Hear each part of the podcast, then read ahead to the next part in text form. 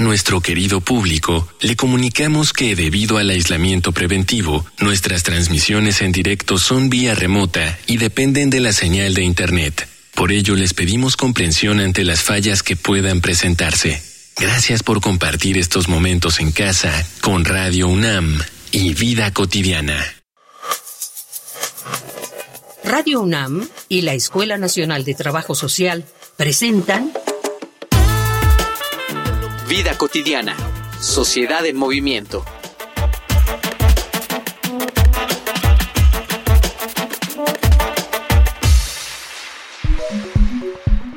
¿Qué tan consciente eres de la transformación que vivirá el mundo con el cambio climático? Por supuesto que hablamos de veranos más calurosos, de inviernos más extremos, de tormentas más duraderas y sequías terribles. Una de las primeras consecuencias que se espera traerá el calentamiento global será el desplazamiento de poblaciones vulnerables. Las condiciones de clima extremo provocarán que quienes tengan menor posibilidad económica de adaptarse, por falta de techo, de acceso al agua y la comida, por vivir en zonas propensas de inundaciones, por mencionar algunos ejemplos, tendrán que empezar a desplazarse. Y con las condiciones sociopolíticas de la actualidad, ¿Cómo trataremos a los desplazados por el clima, conociendo la forma en la que tratamos a los desplazados por la guerra o la violencia? Hoy, en Vida Cotidiana, Sociedad en Movimiento, hablaremos sobre el impacto social del cambio climático con el doctor Francisco Estrada Porrúa, coordinador del Programa de Investigación en Cambio Climático de la UNAM. Bonita tarde, soy Ángeles Casillas, como siempre agradeciendo su preferencia. Creo que todas las personas hemos notado, lo hemos platicado en diferentes ámbitos, estas olas de calor o de frío y cómo estas duran cada vez más. Pues vamos a hablar de esto, de estos cambios climáticos y cómo han afectado a, las sociedades, qué impacto tienen en todo lo, lo económico, lo social, qué se ha hecho, qué se está haciendo y sobre todo cómo podemos de alguna manera sensibilizarnos para afrontar estos retos. De eso vamos a platicar hoy, el impacto social del cambio climático, pero antes, si tuvieran alguna sugerencia de tema que quisieran que abordemos aquí en el programa, escuchen las redes oficiales y contáctense con nosotros. Facebook, Escuela Nacional de Trabajo Social, ENTS, UNAM. Twitter, arroba ENTS, UNAM Oficial. Instagram, ENTS, UNAM Oficial.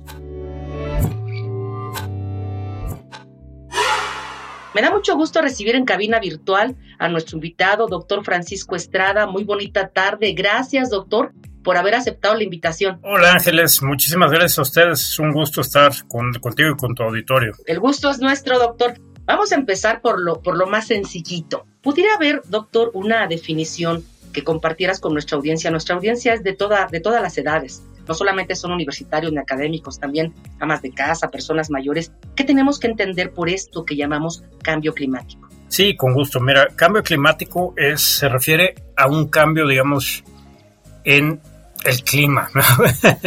este, para eso tengo que definir clima, ¿no? El clima, digamos, es pues un promedio de las condiciones eh, meteorológicas. Por ejemplo, lo que observamos hoy, la temperatura que tenemos hoy, la temperatura que tuvimos ayer, agarramos, digamos, un periodo suficientemente largo de tiempo y sacamos, por ejemplo, estas estadísticas como el promedio, cuánto varía. A eso nos referimos, a ese promedio, a, esa descripción estadística nos referimos como clima. Entonces, cuando decimos que estamos en cambio climático, estamos diciendo que ese promedio, esas cantidades como de largo plazo, se están moviendo. Por ejemplo, está subiendo gradualmente o de manera rápida la temperatura, está cambiando los patrones de precipitación, los patrones de viento, es decir, nos, estamos moviendo a un tipo de clima que no estábamos acostumbrados antes.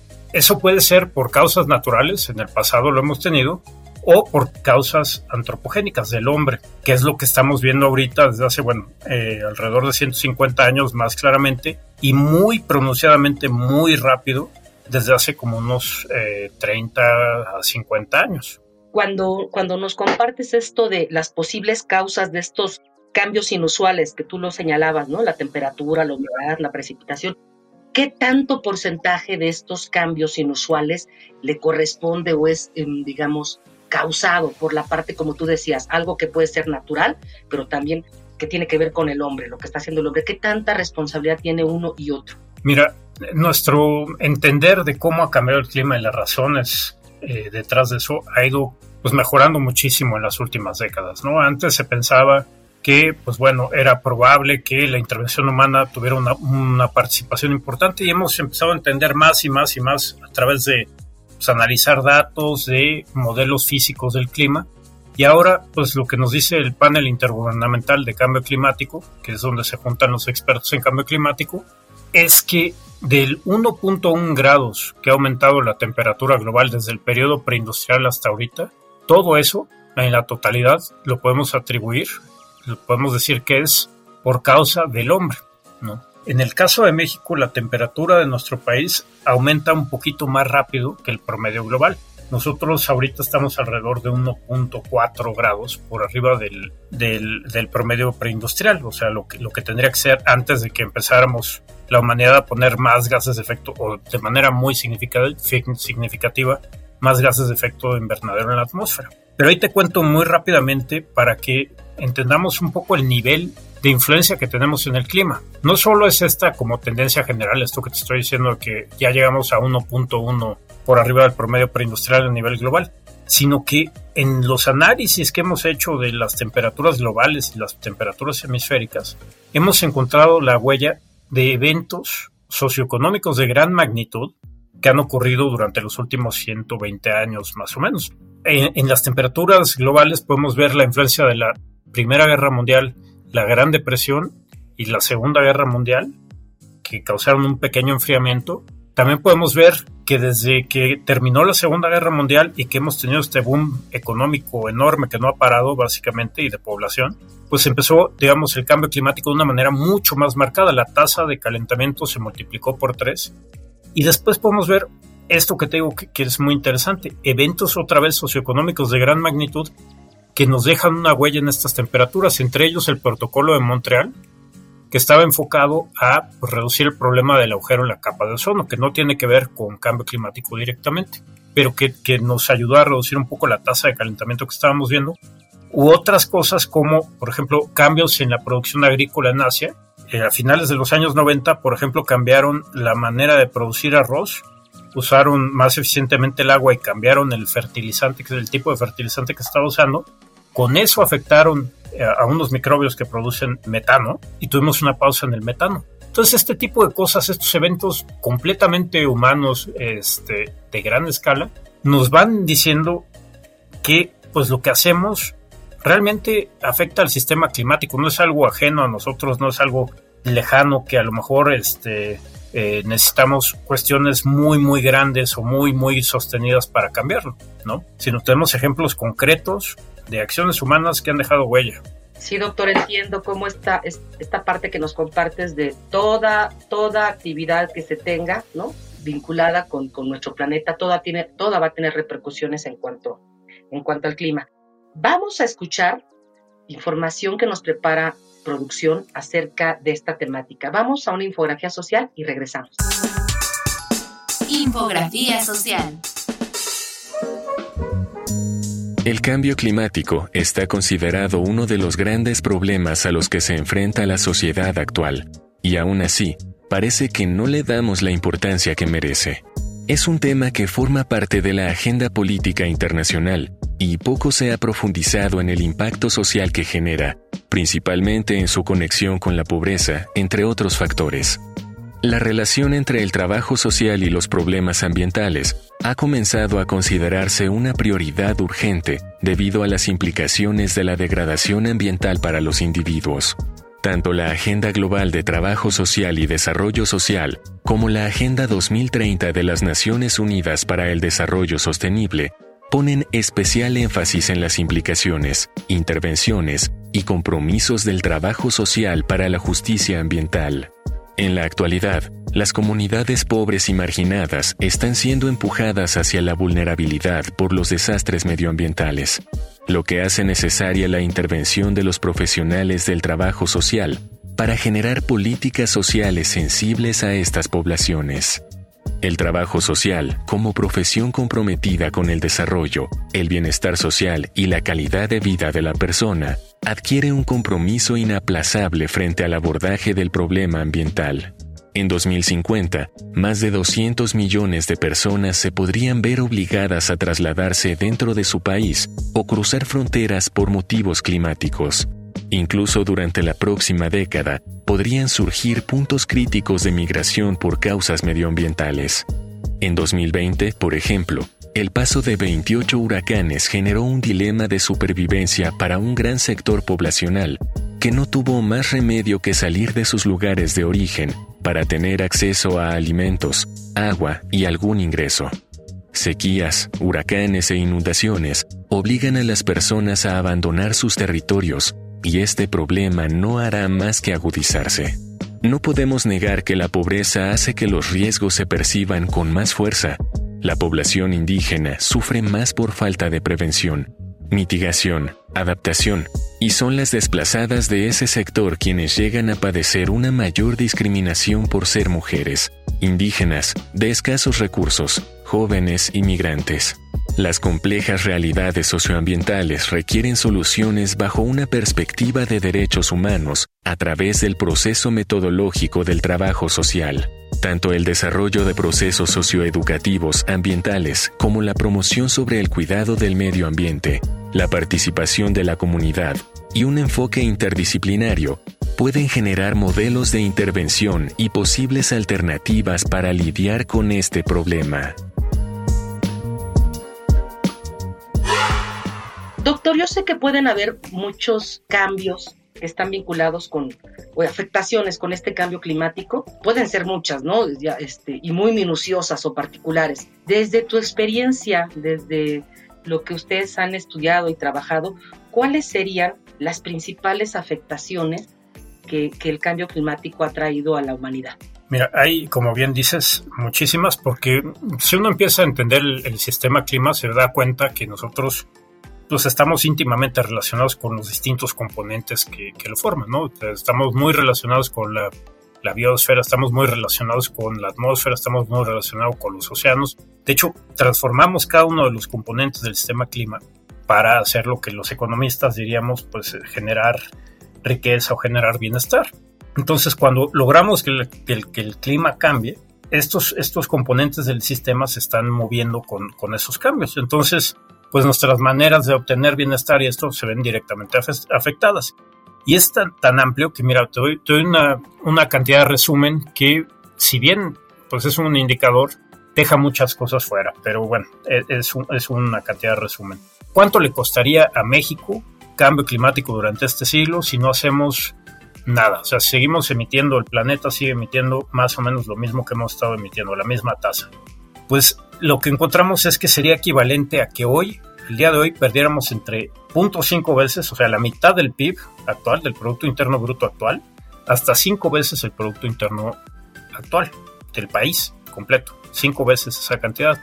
Si nos ponemos a comparar esto, no sé, con, con la pandemia, que, bueno, por ejemplo, México perdió alrededor del 8 8.5% del PIB, pues empezamos a dimensionar el tamaño del problema. Y te repito, muy probablemente esto sea una subestimación precisamente por lo que tú dices, porque como nos afecta pues de una manera sistémica, nos pega en salud, nos pega en la producción agrícola, en, México va a enfrentar una situación muy crítica eh, en producción agrícola, también vamos a enfrentar grandes retos en salud, en productividad laboral, en muchísimas cosas y algunas que de primera vuelta pues uno no se, no se detiene a pensar, pero por ejemplo, ahorita todos estamos conscientes de que tenemos un gran problema de inflación, ¿no? Los precios están subiendo bueno, en la parte, por ejemplo, que tiene que ver con los alimentos, pues hay un factor, digamos, meteorológico, climático metido ahí, que es que hemos tenido sequías, que no ha habido condiciones buenas para, por ejemplo, los productos agrícolas, entonces escasean y los precios aumentan. Hay un componente ahí.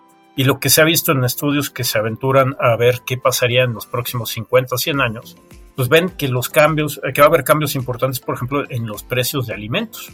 O sea, hay, efectos muy directos y hay otros indirectos que no, no por ello son menores. ¿Quieres decir entonces, con lo que nos compartes, doctor, algunos, obviamente, de, de, los problemáticas o impacto que básicamente en todos los ámbitos donde se desenvuelven las personas, dependientemente de la ubicación geográfica, va a haber una afectación producida por, por estos cambios climáticos. Sí, exactamente. Y una de las cosas pues, que más preocupan a los que estudiamos cambio climático es que si bien todos vamos a estar afectados, va a haber personas países, personas que van a estar mucho más afectadas. Lo que nos muestran los, los estudios es que aquellos que tienen menos recursos, por ejemplo, para adaptarse, que no tienen, por ejemplo, y esto lo vivimos también en la pandemia, es que no tenemos una, una ciencia eh, fuerte o una ciencia muy articulada, por ejemplo, con el sector productivo, donde se puedan eh, llevar a, cosas tangibles eh, soluciones o, o, cosas para mejorar la situación, pues vamos a estar más afectados. Entonces, cambio climático, uno de los problemas que nos va a dar es que va a abrir más todavía este, esta distancia social. Puede, puede ser una de las consecuencias. Puede hacer que, que, la gente que ya está en condiciones, por ejemplo, de pobreza, caiga en una espiral peor, ¿no? Entonces, eso es, es un problema muy importante. Eh, y, por ejemplo, por mencionarte uno de, las, de los estudios que hemos hecho nosotros. En agricultura, pues bueno, tú conoces la importancia para México de la producción de maíz de temporal. Es desde cultural, histórica, o claramente alimentaria. Alrededor de 20 millones de personas subsisten con maíz de temporal, eh, a través de la producción de maíz de temporal. Y, por ejemplo, inclusive los estados con mayor aptitud actualmente, para finales de este siglo pueden tener una reducción en sus rendimientos de entre 30 y 40% de, los mismos. Los rendimientos pueden caer 30 o 40% en la producción de maíz de temporal. Hay estados con menor aptitud actualmente que estos rendimientos se pueden ir hasta un 80%, no pueden bajar hasta un 80%. ¿Qué significa esto? Que, por ejemplo, actualmente tenemos 23 estados en México que producen al menos una tonelada por hectárea, que esto está muy asociado con autoconsumo y seguridad alimentaria. De esos 23 estados, para finales de este siglo, tendríamos nada más 11 que pudieran producir esa cantidad.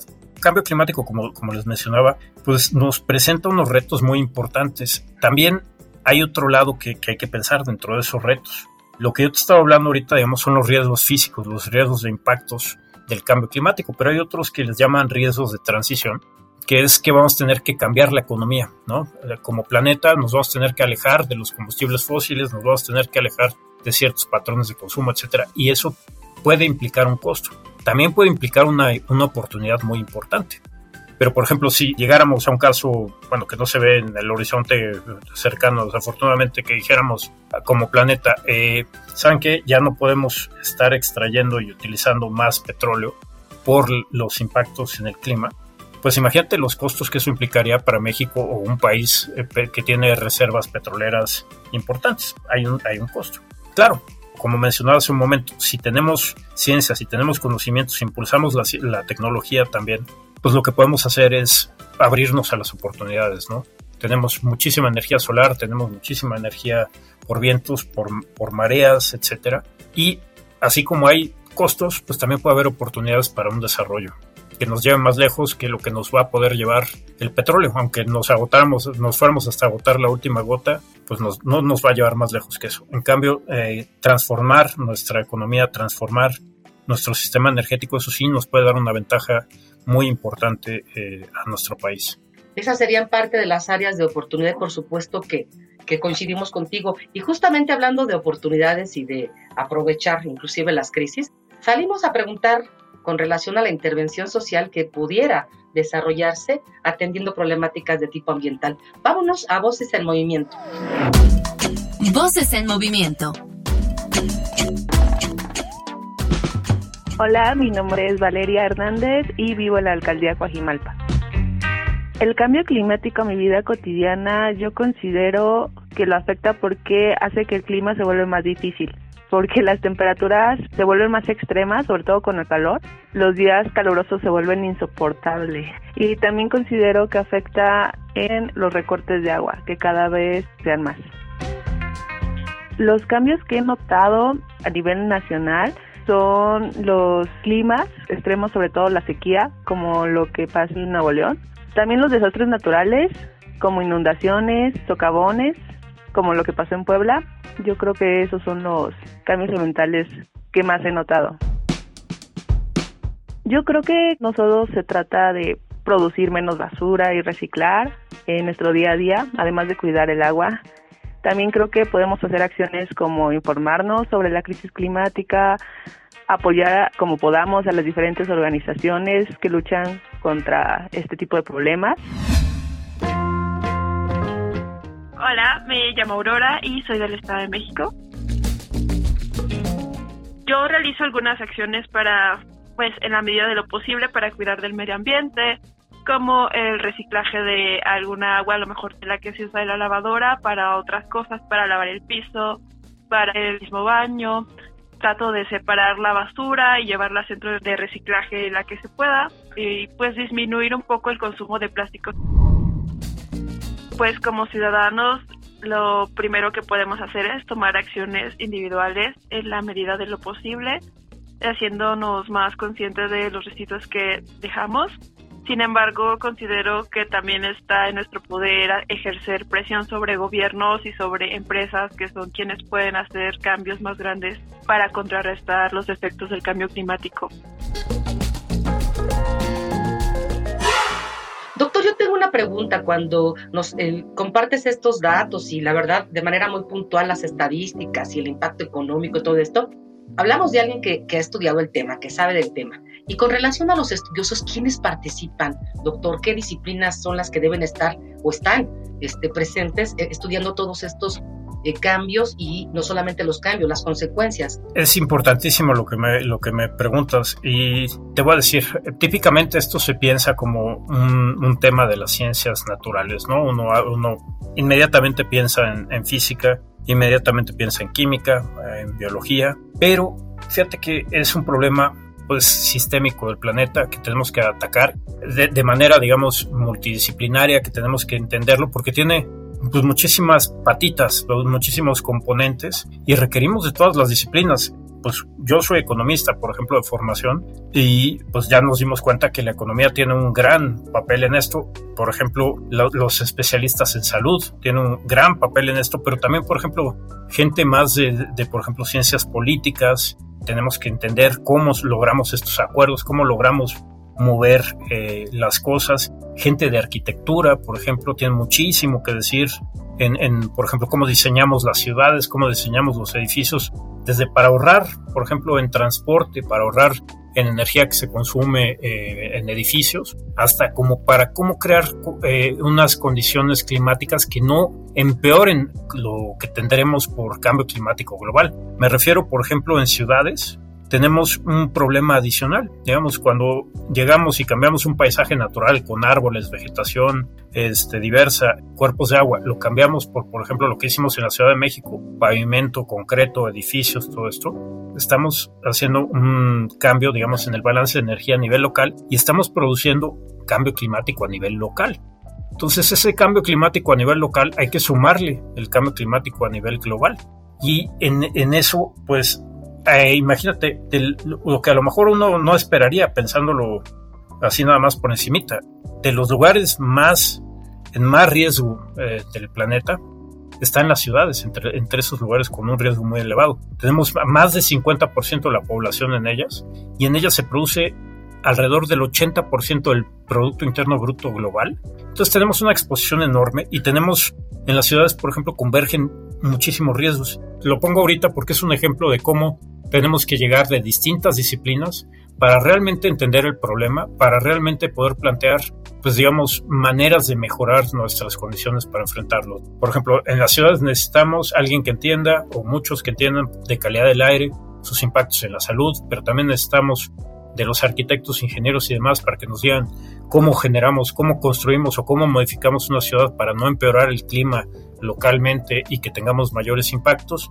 Necesitamos economistas para entender cuánto nos cuesta, qué podemos hacer, cuál sería la ruta óptima para lograr estos cambios. Y necesitamos, por ejemplo, mucha gente de ciencias sociales que nos ayuden a entender, por ejemplo, desde cómo la sociedad eh, puede realmente apropiarse del, conocimiento y, y, meterlo en su vida diaria y hacer los cambios que se necesitan, como para recoger los distintos saberes, recoger los distintos eh, conocimientos y eh, llegar a, pues digamos, acciones o estrategias de adaptación que realmente sean eh, políticamente y socialmente viables. Entonces, ahorita tenemos un montón de disciplinas, pero básicamente todas las disciplinas, la que me mencionas ahorita, tendría un lugar muy importante que, que ocupar en el tema del cambio climático. Estamos ya en esta última pregunta y con ello concluimos esta charla, no sin antes agradecerte, doctor Francisco Estrada, el que hayas compartido con nosotros.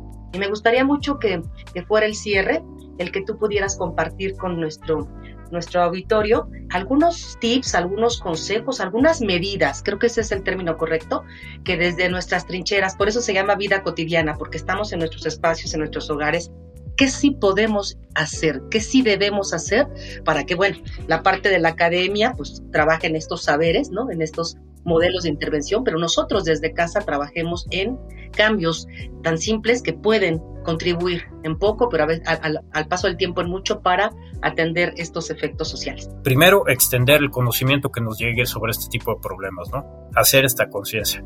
También tenemos una dimensión, por ejemplo, como eh, profesionales, ¿no? Llevarlo a pues nuestras oficinas, nuestro trabajo, entender cómo nuestro trabajo está relacionado con el problema de cambio climático, cómo nos está afectando, cómo, cómo podríamos este, mejorar las cosas y otra vez comunicarlo a los demás, ¿no? Y también tenemos otras dimensiones muy importantes como por ejemplo somos consumidores, ¿no? Nosotros ponemos dinero para distintas empresas comprando sus productos y si de plano pues vemos que ciertas empresas van en contra de los intereses que tenemos nosotros sobre eh, las políticas de cambio climático, pues podemos realmente pues decir, ese producto a esa compañía con esas políticas yo no le voy a no le voy a dar el dinero para que continúe haciendo esto.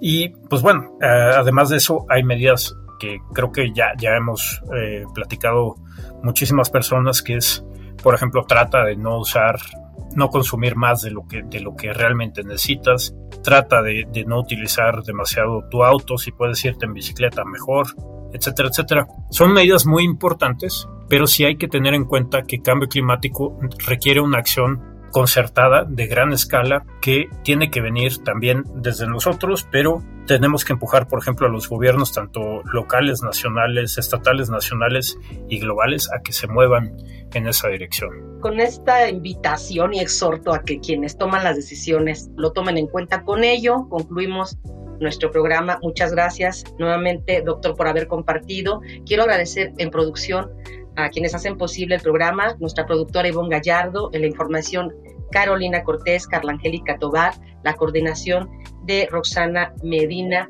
y en especial a quienes nos sintonizan cada viernes. Gracias de verdad por haber estado con nosotros. Yo soy Ángeles Casillas. Coincidimos en la siguiente emisión. Hagan un excelente fin de semana. Vida cotidiana, sociedad en movimiento. Es una coproducción entre Radio UNAM y la Escuela Nacional de Trabajo Social.